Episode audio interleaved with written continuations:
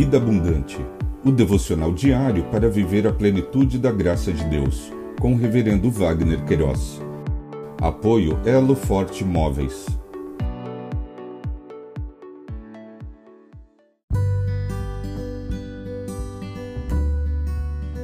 Olá! É um privilégio compartilhar a palavra de Deus. O nosso tema hoje é liderança servidora. Em Mateus capítulo 20, versos 26 e 27, lemos: Mas entre vocês não será assim.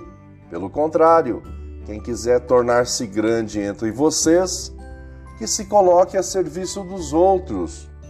E quem quiser ser o primeiro entre vocês, que seja servo de vocês.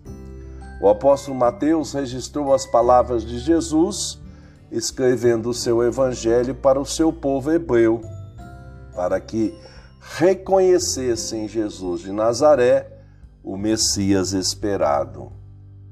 A liderança servidora foi evidenciada as últimas consequências na vida e ministério do Senhor Jesus Cristo, o Deus encarnado, que morreu na cruz do Calvário para a remissão dos pecados de todos que, pela fé, o receberam como seu Senhor e Salvador. No mundo corporativo, esse assunto ganhou corpo a partir da publicação do livro O Monge e o Executivo, em março de 1989. A pergunta que não se cala é: o mundo corporativo implementou esses valores em seu modus operandi? Esse estilo de liderança superou ou preponderou os conceitos e a forma de liderança tradicional?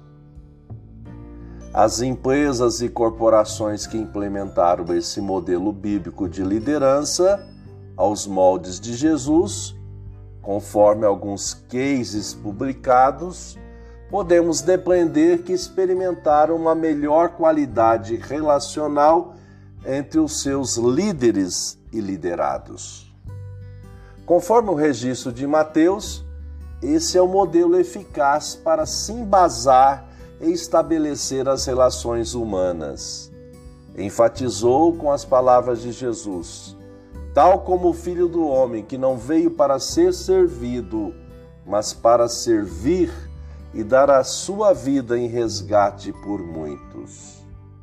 Lições aprendidas: o Deus eterno conduz o destino de todas as coisas, mesmo que a priori não entendamos as suas ações, todas são perfeitas e abençoadoras.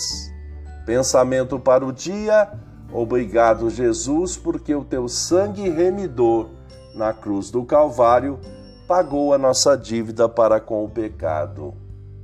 Um pedido especial. Envolva-se com o Ministério Vida Abundante. Acesse vidaabundante.blog.br. Deus te abençoe.